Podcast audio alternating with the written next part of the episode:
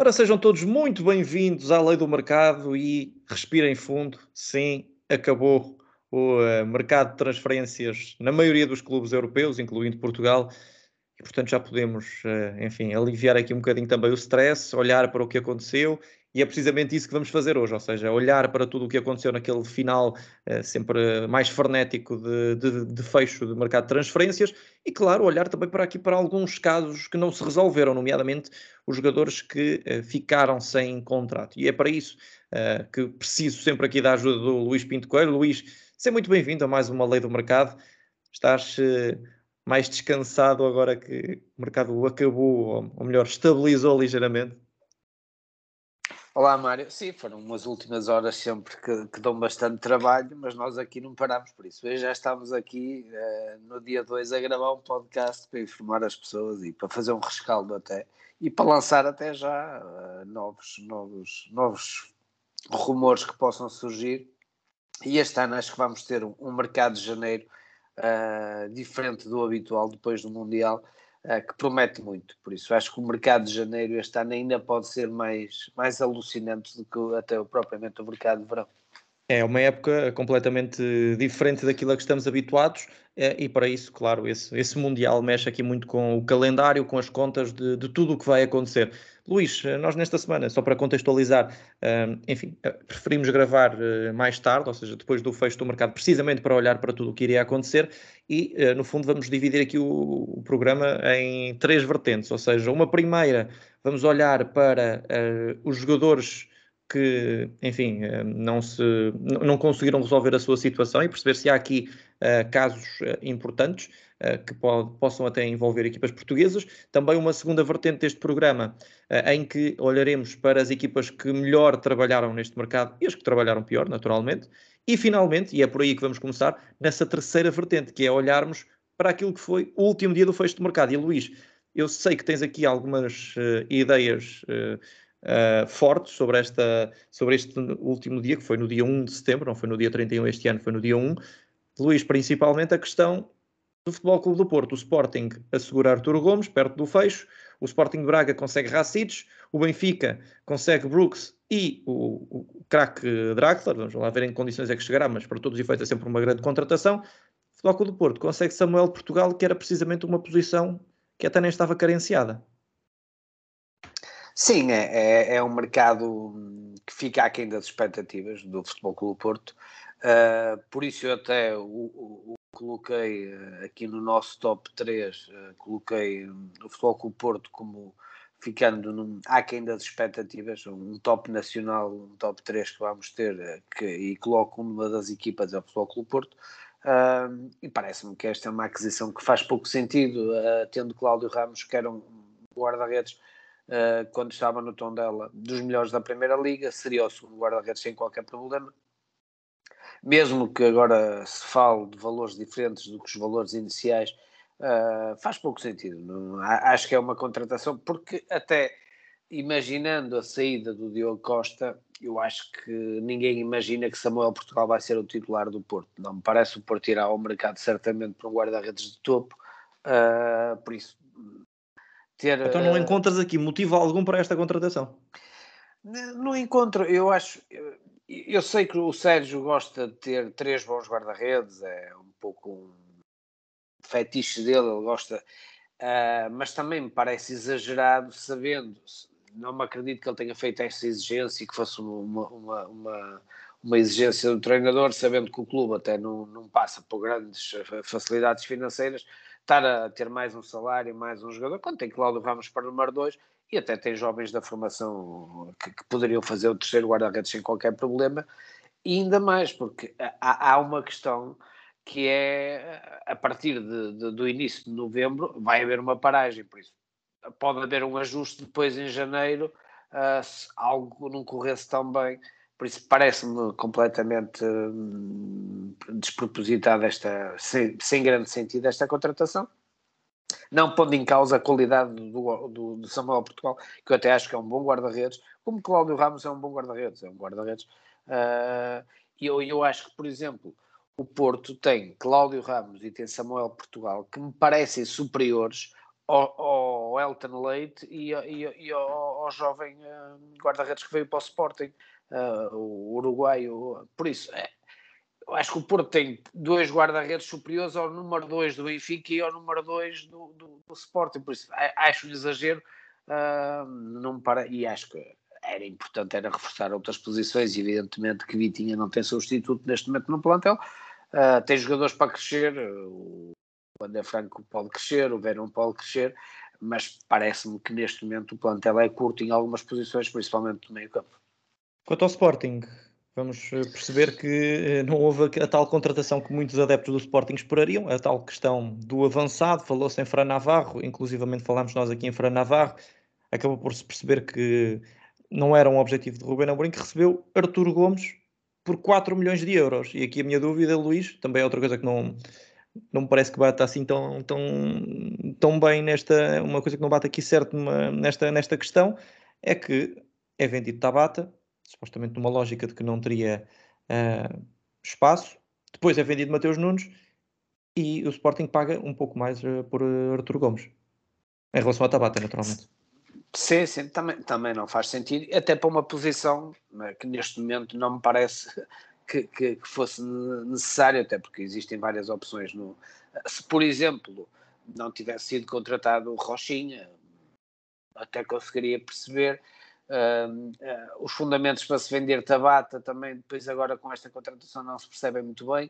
Uh, eu acho que o Sporting começou bem no mercado, com algumas contratações até interessantes e a precaver por exemplo, a questão do Morita, a precaver a saída de, por exemplo, de João Palhinha, e acho que o Sporting na, na, última, nas últimas semanas no mercado perdeu-se, e então a venda de Mateus Nunes parece-me a mim que, que, que, deixou desorientada a estrutura do Sporting, também me parece que o treinador, o Ruben Amorim, uh, quis também marcar uma posição e, e parece-me a mim que também uh, foi um pouco teimoso demais em algumas ideias e parece-me que o Sporting fica bastante mais pobre do que na época passada. Acho que uma coisa é ter João Palhinha, Mateus Nunes, Sarabia, e outra coisa é ter é ter Rochinha, é ter Edwards, é, é, ter Morita, são jogadores de qualidade, mas falta aquele, aquele, aquele degrau extra que Sarabia dava, que Mateus Nunes dava, e, e parece-me também claramente,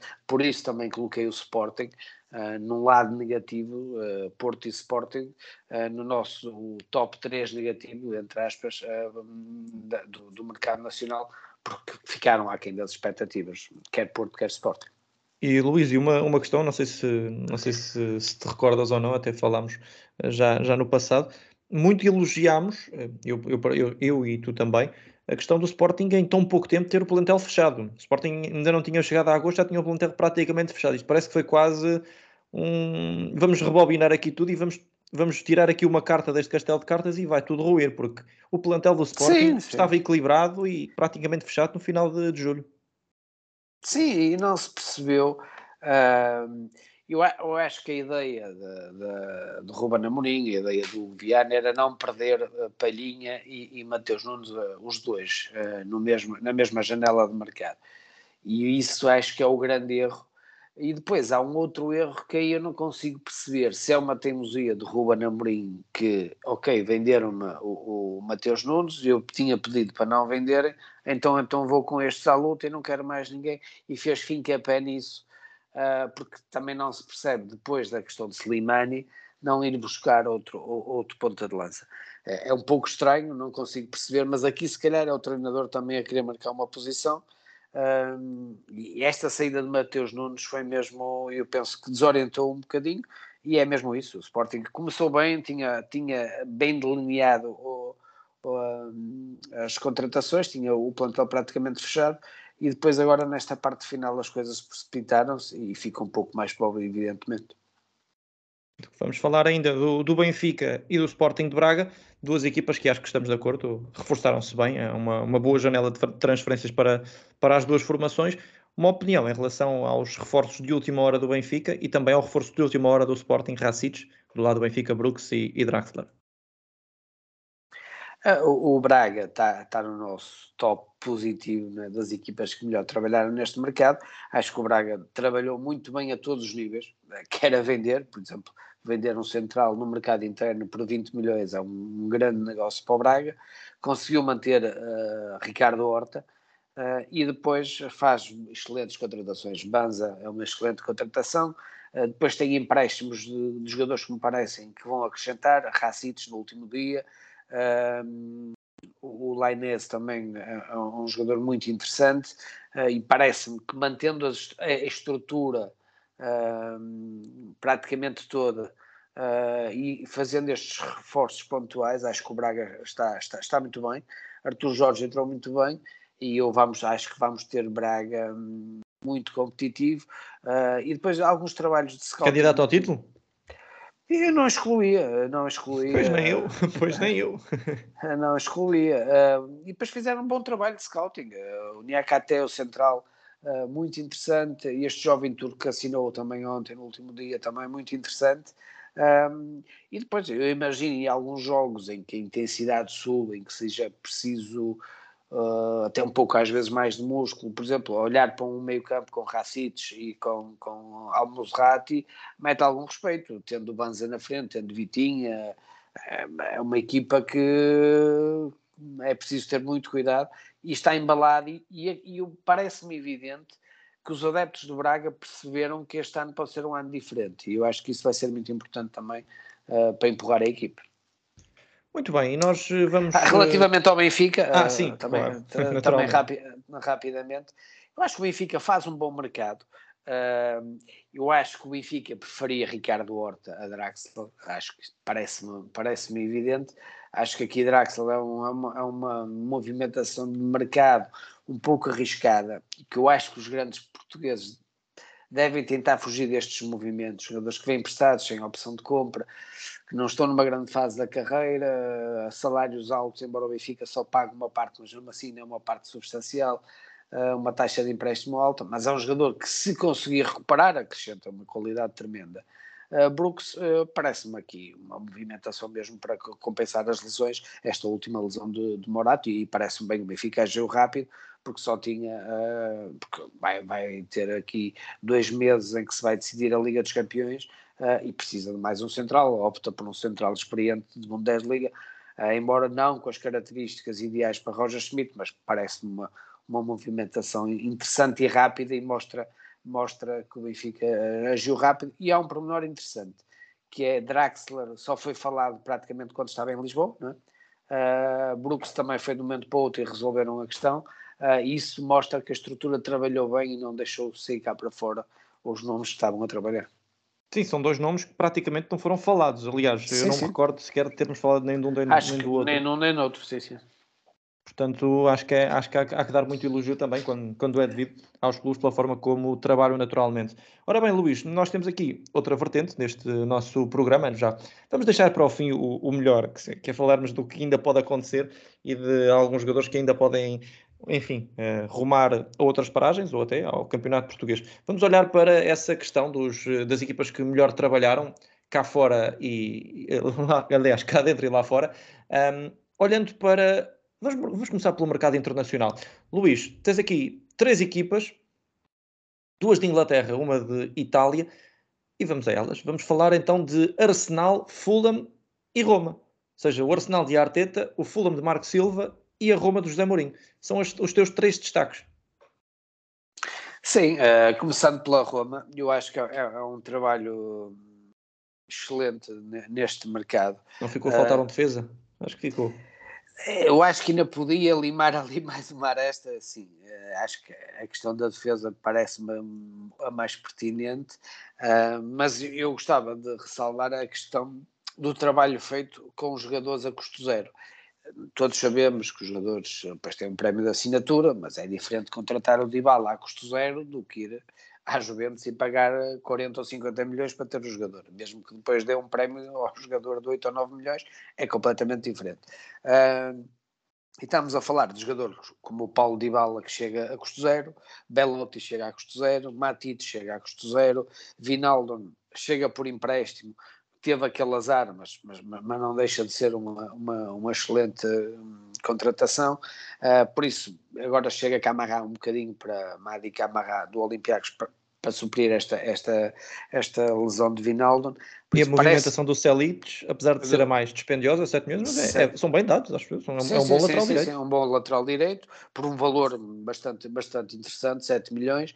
Uh, eu parece-me aqui que há um, há um, há um excelente mercado, uh, sem um grande peso em termos de, de, valor investido. Acredito que os salários sejam altos, mas isso é o normal na Roma, né, até em outros anos, e um, por isso acho que é, que é louvável. Uh, e parece-me, eu acho que há um bocado falámos da, da, do Braga ser candidato ao título, eu já coloco a Roma como candidato ao título. Uh, até porque mantém uh, as principais estrelas. A gente falou muitas vezes que Zaniolo podia sair uh, e, e, conseguiram segurar, mantém a estrutura, acrescenta muita qualidade no setor ofensivo. É verdade que na defesa podia ter melhorado um pouco, mas faltou o Mkhitaryan ficar, se calhar.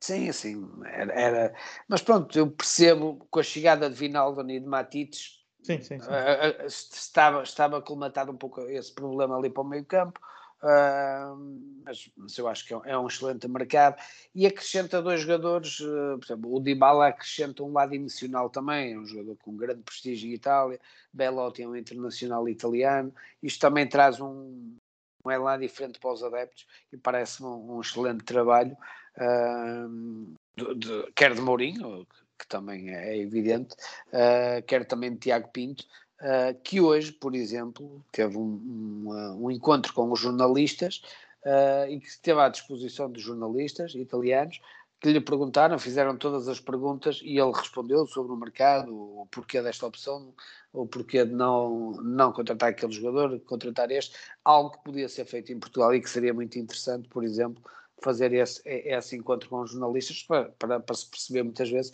opções, porque às vezes há críticas que a gente faz uh, e às vezes até pode ter uma justificação para os clubes não fazerem certa contratação ou dispensarem certo jogador. Uh, e hoje foi, o Tiago Pinto fez isso, por isso parabéns também ao Tiago Pinto por isso e um excelente, este excelente mercado que, que a Roma fez.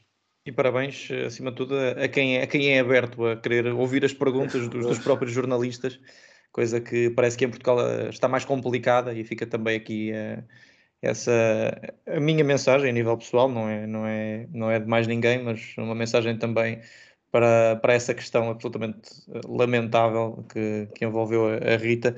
E, e, enfim, espero que, espero que as coisas comecem a mudar. Qualquer dia querem que os jornalistas entrem com um papelinho com as perguntas dos próprios, que os, que os próprios clubes querem que sejam feitas, porque isto é, é, para, é para onde caminhamos e, e infelizmente Uh, e, espero bem estar enganado, mas infelizmente parece que é para aí, é para aí que, que, que toda a gente quer que se caminhe. Enfim, uh, Luís, uh, Fulham e Arsenal.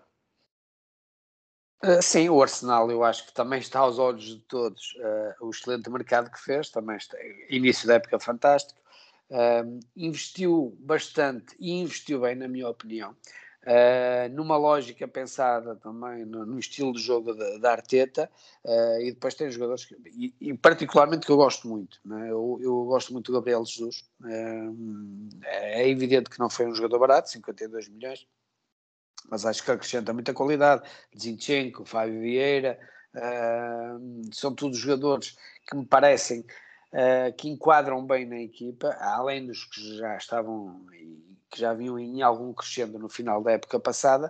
Parece-me aqui que o Arsenal pode voltar a velhos tempos uh, e incomodar aqueles clubes que têm dominado Liverpool e, City, principalmente, que têm dominado o futebol inglês. Ainda está um patamar um pouco abaixo, Uh, mas parece-me aqui um excelente, um excelente mercado, uh, principalmente com Zinchenko e, e, Gabriel Jesus, que são dois jogadores de muita qualidade. Vai é uma aposta de futuro. E estamos a falar, a gente ouve falar em Gabriel Jesus há muito tempo, mas tem apenas 25 anos, não é? Uh, e a Zinchenko também 25, Fábio Vieira 22. Uh, Parece-me muito interessante este mercado e acho que, que o Arteta aqui tem, tem matéria-prima para, para pelo menos ficar no top 4 e levar o Arsenal uh, à Champions League para a próxima época. É, começou muito bem a temporada o Arsenal, vamos, vamos lá ver como é que as coisas correm e finalmente o Fulham, não é? Que uh, mexeu muito neste, neste último dia de mercado de transferências, Marco Silva ficou ali com vários jogadores interessantes. Tem, a equipa tem jogado bem, agora tem essa vitória muito importante com o Brighton e, e é uma equipa, acima de tudo, segura com um grandíssimo ponta de lança.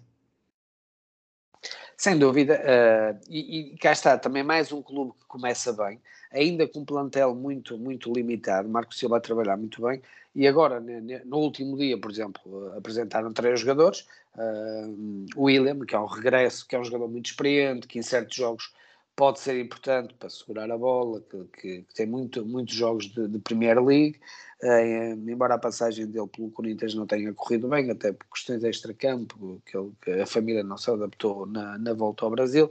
Uh, apresenta também Vinícius, que pode ser um suplente interessante para, para Mitrovic. Uh, e apresentou também Kurzawa, uh, defesa esquerda de qualidade, internacional francês, além dos jogadores como Palhinha, que já tinham sido contratados, Andrés Pereira, que também gosto bastante. Eu acho que há aqui um. Também conseguiu o empréstimo de Daniel James, do, do Leeds. Uh, eu acho que há aqui material para, para, para o Marco Silva trabalhar bem. Uh, contratou um, um, defesa central ao West Ham, não é? o Isa Diop uh, também. Uh, Parece-me parece aqui que, que, o Marco Silva vai marcar uma posição e vai fazer um campeonato tranquilo. Uh, ali, eu acredito, num campeonato para meio da tabela e, e, e ganhar aquele seu lugar na, na Primeira Liga. Acho que era importante para o Marco Silva fazer um trabalho destes, subir, depois fazer um bom campeonato, estabilizar e, e definitivamente ser um, um, treinador de Premier League, que depois normalmente os treinadores até podem sair um ano ou dois, mas depois tem sempre as portas abertas para regressar. Gostei bastante deste, deste mercado do Fulham. Ora, se olhamos para o internacional e agora vamos olhar para o nacional, e vou-te pedir aqui alguma rapidez, Luís, que isto hoje eh, há muita coisa para dizer. Temos uh, no teu top 3 Braga, Benfica e Estoril, já, já deixaste alguns elogios, mas vou-te pedir então para completares. No top negativo tens Futebol Clube do Porto, Sporting e o Vitória Sport Clube. Sim, do lado negativo, acho que já falámos aqui do Porto e do Sporting, acho que ficou aqui ainda as expectativas e o que se pode dizer é que plantel que começa esta época é inferior ao plantel que começou a época passada. Logo aí se percebe uh, que, que, houve um trabalho que não foi feito de planificação para substituir os jogadores vendidos. Relativamente ao Vitória Sport Clube, uh, eu percebo que houve excessos no passado que tiveram que ser agora corrigidos em termos salariais. Uh, o clube estava a tratar, está a atravessar um momento, um, um momento financeiro muito difícil. Não uh, só, muita gente da estrutura a admitir-se, as coisas não parecem. Não é fácil. Parecem, parece que continuam muito, muito atribuladas, não é? Eu é mais por esta instabilidade de saída de muitos jogadores, entrada de muitos jogadores que meto no, no, no, no, no nosso lado negativo, é? neste top 3. Eu acho que até fez algumas contratações interessantes, Uh, mas é muita instabilidade e, muito, e, e, para um público exigente como é o de Guimarães, uh, vai ser complicado porque vão exigir resultados, como é óbvio, uh, e é difícil trabalhar em cima de tantas mudanças. por isso coloquei, mas percebo, eu acho que o caminho também tem que ser este, quer um exagero, alguns salários que estavam a praticar em Guimarães, quer insustentáveis, e, e provou-se logo rapidamente que, que, que tinha que ser corrigido o rumo. Em relação aos positivos, Braga, Benfica e Estoril, já falaste mais ou menos neles, mas queres deixar mais uma palavra? Sim, o Braga e o Benfica acho que acrescentam qualidade relativamente ao ano passado. Uh, os treinadores também entraram bem, isso também é, é, é, interessante. As ideias de jogo são interessantes, são atrativas para o público. Acho que foi um mercado, no cômputo geral, muito interessante. E, e destaca aqui o Estoril. O Estoril tem feito um trabalho fantástico Uh, consegue sempre vender, consegue uh, uh, que os seus investidores consigam retirar alguns dividendos dos investimentos que fizeram e mantém sempre uma equipa competitiva através do scout inteligente, bons empréstimos, jogadores que, que, que, descobrem muitas vezes até em divisões inferiores, até na, na, na, aposta na formação que fazem na sua equipa, por exemplo, da Liga Revelação. eu acho que é, é este o caminho destes clubes Uh, e eu acho que o Estoril tem feito nos últimos anos uma campanha fantástica nesse. Uh, já foi campeão, por exemplo, na Liga Revelação também, uh, e acho que, que, conseguiu neste mercado excelentes jogadores, João Carvalho, o Edison, brasileiro, que chega emprestado uh, do, do, do, Botafogo, por exemplo, são, são casos muito, muito interessantes. Uh, o Lea Silica, não é? que a gente falava aqui em, em off, uh, que chega do Rennes também a custo zero. O Mexer, que já passou por futebol português, estava no Bordeaux também, uma, uma, excelente aquisição. É um jogador já experiente, 33 anos, que pode acrescentar aqui também um plantel bastante jovem. eu acho que é um, um bom mercado de Estoril e acredito que pode fazer uma época muito, muito interessante e uh, morder ali aqueles lugares de, de competições europeias. Vamos lá ver o que é que vai acontecer e Luís, vamos à parte que uh, mais, uh, mais pessoas estavam aqui a aguardar, que é a parte dos possíveis negócios. Temos cinco minutinhos reservados deste final de programa para, para isto mesmo, para Luís olharmos para estes jogadores que ficaram sem contrato, ficaram sem a sua situação resolvida e vamos perceber das informações que tens, Luís, há possibilidades de entre todos os elementos, e, e, depois, se quiserem, vão ao nosso Instagram, até colocamos lá uma listinha de alguns exemplos. Há vários jogadores que, que ficaram sem, sem contrato e sem a situação resolvida, mas pergunto, Luís, há aqui jogadores que podem, ou tens alguma informação de que possam uh, rumar a Portugal? Relativamente a Checa, que continua livre, a informação que eu tenho é que o, Futebol do Porto continua atento à situação, estão, a equipa técnica está a analisar, o jogador mostrou algum interesse uh, e até gostava de regressar a Portugal.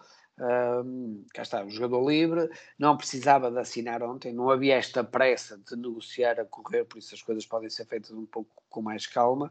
Uh, e é um jogador médio centro, 27 anos, estando libre, vamos ver. Ele tem uh, várias propostas, ao que parece, uh, mas eu não descartava esta hipótese para o Futebol Clube Porto, principalmente. Uh, eu acho que até seria interessante, por exemplo, também para o Benfica. Parece-me que o Benfica tem três jogadores para duas posições, não era, não é, não era descabido pensar num outro jogador para haver mais rotatividade naquelas posições, estando livre. Né? mas o que se fala e o rumor que existe é que pode estar mais próximo do, do Futebol Clube Porto. Uh, depois há aqui outros jogadores que estão livres, hum, que eu acho interessante falar. Por exemplo, a questão do lateral direito do Futebol Clube Porto também foi muito falada. E temos aqui três laterais direitos. Sidibé foi um jogador que neste mercado foi oferecido ao Porto, continua livre. Uh, Aurier também, uh, o jogador da Costa do Marfim, também co continua livre. Uh, e até o próprio Santiago Arias, o colombiano, eu diria que se calhar dos três é o que estará num patamar abaixo, mas estando livre podia ser uma opção. O problema será as lesões, acredito eu que seja difícil convencer alguém uh, devido ao seu histórico de lesões, mas Sidibé foi um jogador que, por exemplo, foi apresentado e eu não, não descartaria até de algum clube ainda tentar a sua, a sua contratação. Uh, há aqui um central uh, de grande qualidade, o Denayer, né? o, o belga. Denayer Sim, continua livre também. E depois temos aqui alguns jogadores interessantes uh, que me parecem uh, que podiam encaixar. Uh, Juan Mata, o espanhol, eu acho que ainda acrescentaria qualidade uh, aos clubes portugueses, jogadores, clubes que procuram um médio mais criativo. Um, eu acho que, por exemplo, Porto e Benfica podiam olhar para ele. o Benfica também tem quatro jogadores para aquela posição atrás do ponta de lança Juan Mata podia ser um 10 do Benfica. E Zagadou, se... Luís? Zagadou surpreende-me estar aqui nesta lista, não, mais pela idade e por, eh, pela, pela idade, progressão, sim, não é? é? É um pouco estranho. Eu acredito que ele possa ter aqui já alguma, principalmente talvez o mercado turco, uh, alguma proposta forte em termos do, do mercado turco, que ainda continua aberto, uh, mas realmente pela idade em si é um pouco estranho Uh, isto é, como o Checa também, não é? Sim, sim, sim. Uh, é um pouco estranho, uh, mas Zagadou com 23 anos é um pouco estranho estar Não se pode dizer que seja um defesa central de excelência, mas é um. Sim, sim, mas. é, está, é um central mas... com progressão, pode evoluir, ainda erra muito, mas pode evoluir. Mas, mas acrescentaria qualidade a, a muitos clubes. Falou-se na Roma, falou-se na sim. Roma para Zagadou. E eu acho que ainda pode encaixar, vamos ver, o mercado turco está aberto, se calhar ele pode ter aqui alguma proposta forte desse mercado. Uh, mas depois há aqui Marcelo, por exemplo, defesa esquerda continua, continua livre, não é? Uh, e depois alguns jogadores uh, que nos são queridos, Éder está livre. o, o, nosso Éder, o é ponta é de lança, está livre. Zé Luís, o ponta de lança que passou pelo, pelo futebol português, por Braga, por Gil Vicente, por futebol com o Porto, está livre, que eu acho que em alguns clubes em Portugal podia ser interessante, por exemplo. Uh, não diria de topo, mas uma segunda linha, acho que poderia ser um, um jogador, um, um, jogador também, também bastante interessante. Uh, e aqui um outro nome, por exemplo, Mangalá. Uh, há aquele histórico de lesões, é evidente, mas também é um, é um, jogador que ainda, que ainda está livre. Por isso, ainda há aqui alguns, alguns jogadores livres o Tiago Rodrigues, um jogador também português, que é um médio, um médio centro, que também para um, equipas de segunda linha em Portugal também pode ser bastante interessante. Há vários jogadores ainda que podem aqui acrescentar, uh, eu não diria a, clubes de topo, uh, mas, mas, mas num outro nível, acho que há vários jogadores e ainda vão fechar, certamente, até porque alguns alguns, alguns mercados ainda estão abertos. Uh, Fegoli, por exemplo, uh, outro jogador que, que, também, que também está livre. Uh, ben Arfa também está livre. Por isso, há aqui jogadores experientes. Já, uh, agora vamos ver se, se, se, se, algum clube português ainda fecha aqui. Eu acho que a maior probabilidade. Espera, espera, espera, Luís, não vá, não vá já aí, porque é assim que vamos fechar o programa. Ou seja, ah, hoje okay. não temos que fechar as probabilidades. O que eu te vou dizer é isso mesmo. Diz-me os jogadores que achas que têm mais probabilidade, podes colocar aquela questão que até fazíamos, de 1 a 5, de rumarem a equipa X e, e, e porquê? Eu acredito que Checa, sim, pode rumar ao Futebol com o Porto, eu, eu diria aqui um 2,5, eh, de 0 a 5, um 2,5, porque é um jogador que foi foi avaliado, está avaliado, no, a equipa técnica não desgosta, acho que depois há aqui as questões de contrato que possam, possam estar a ser estudadas, por isso Checa eu diria que, que será um jogador uh, a ser avaliado. Uh, Sidi B também eu diria com 2,5 para o Clube Porto, uh, a questão da lateral direita poderá surgir aqui esta hipótese, vamos ver. Uh, e depois talvez aqui a que possa falar de Rua Mata, Uh, aqui é difícil dizer que algum clube português possa estar interessado nele. Uh, agora, eu acho que acrescentaria qualidade, uh, quer a Porto, quer a Benfica. O Sporting não precisa de um jogador destas características. Uh, também dariam, aqui dariam dois, mas, mas, mas, eu acho que pode, pode ser pensado. e vamos pensar numa coisa: os jogos continuam a decorrer. Morato, há uma semana atrás, não era pensado, não é?